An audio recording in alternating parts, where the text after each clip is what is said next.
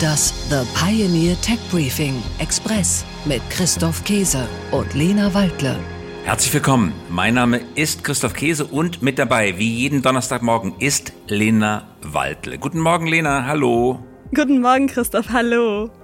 Wir begrüßen Sie wie jeden Donnerstag zu einer neuen Folge unseres Podcasts.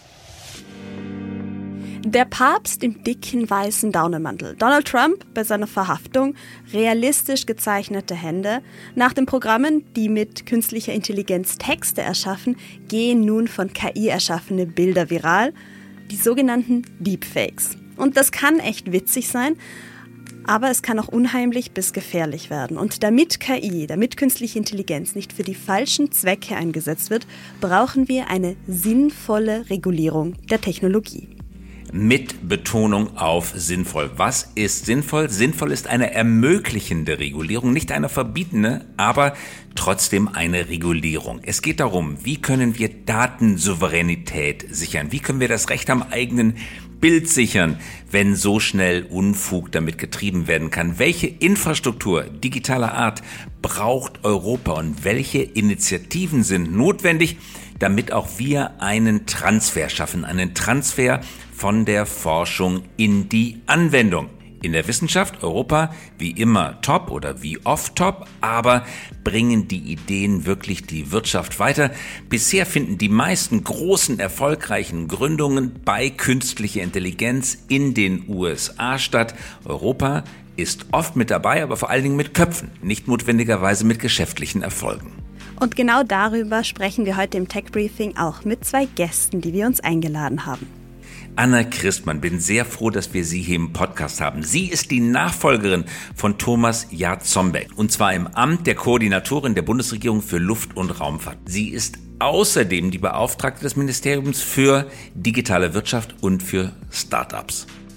Und dann haben wir auch gesprochen mit Rasmus Rote. Er ist Mitgründer von Merantix. Merantix ist ein KI-Campus in Berlin, der Firmen im Bereich künstlicher Intelligenz in sehr unterschiedlichen Industrien aufbaut. Von der Brustkrebsdiagnostik über die Biologie bis hin zu KI-Anwendungen für Fabriken.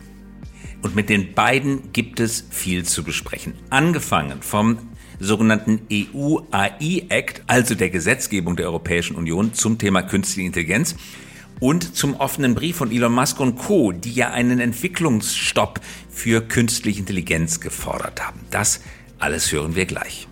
Nach den Nachrichten der Woche. Tech Briefing. Nachrichten aus der Welt der Big Tech. Chaos um den blauen Twitter-Haken. Ein blauer Haken bedeutet, dass ein Twitter-Account verifiziert ist. Seit Elon Musk Twitter-CEO ist, verlangt er 8 Dollar im Monat für den blauen Verifizierungshaken. Wer nicht zahlt, der verliert den Haken. Wie zum Beispiel jetzt die New York Times. Das Medium weigert sich für Twitter zu bezahlen. Nur Regierungsorganisationen bekommen kostenlos einen grauen Haken. Tatsächlich aber tragen einige Ministerien noch einen blauen Haken. Es scheint also nicht ganz geklärt zu sein, wie die Haken verwendet werden.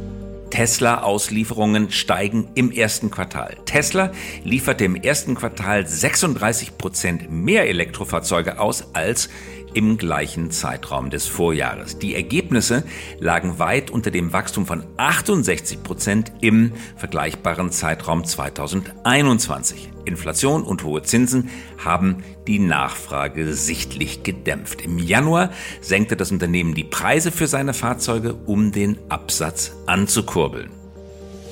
Tech Briefing. Nachrichten aus der Welt der Startups. Virgin Orbit meldet Insolvenz an. Seit April 2022 verzeichnete das Raumfahrtunternehmen Verluste in Höhe von etwa 128,5 Millionen Euro. Nach einem gescheiterten Raketenstart im Januar verschlechterte sich die finanzielle Lage weiter. Mitte März wurde eine Betriebspause eingelegt und Ende März wurden 85 Prozent der Belegschaft entlassen. Nun meldet das Unternehmen Insolvenz an. KI-Bilder von Xi Jinping verboten. Mit der KI des US-Startups Midjourney können User schnell und einfach Fake-Bilder von prominenten Figuren und Politikern erstellen. Es gibt dabei aber eine Ausnahme. Bilder von Chinas Präsidenten Xi Jinping sind verboten.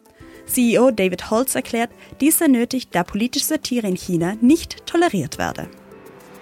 Tech Briefing: Nachrichten aus der Welt der Technologie.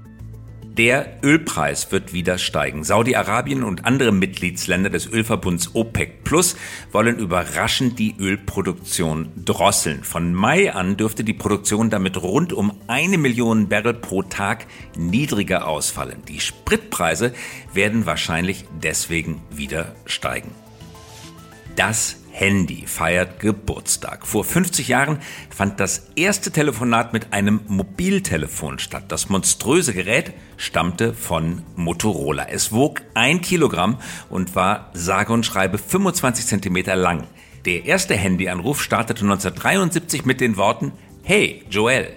Das sagte Motorola-Ingenieur Martin Cooper zu seinem Kollegen.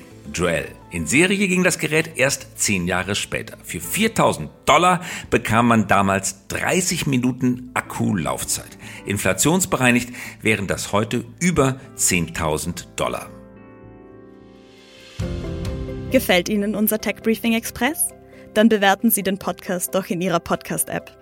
Einen Deep Dive in das aktuelle Thema, Infos zu Megatrends und Innovationen, die unser Leben verbessern – das hören und lesen Sie mit einer Pioneer-Mitgliedschaft. Kommen Sie an Bord und bleiben Sie immer top informiert und der Technik einen Schritt voraus. Alle Infos und Links finden Sie in den Show Notes und auf www.thepioneer.de.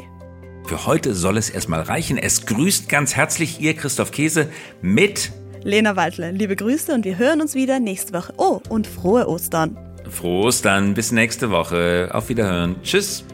Das The Pioneer Tech Briefing Express mit Christoph Käse und Lena Waldle.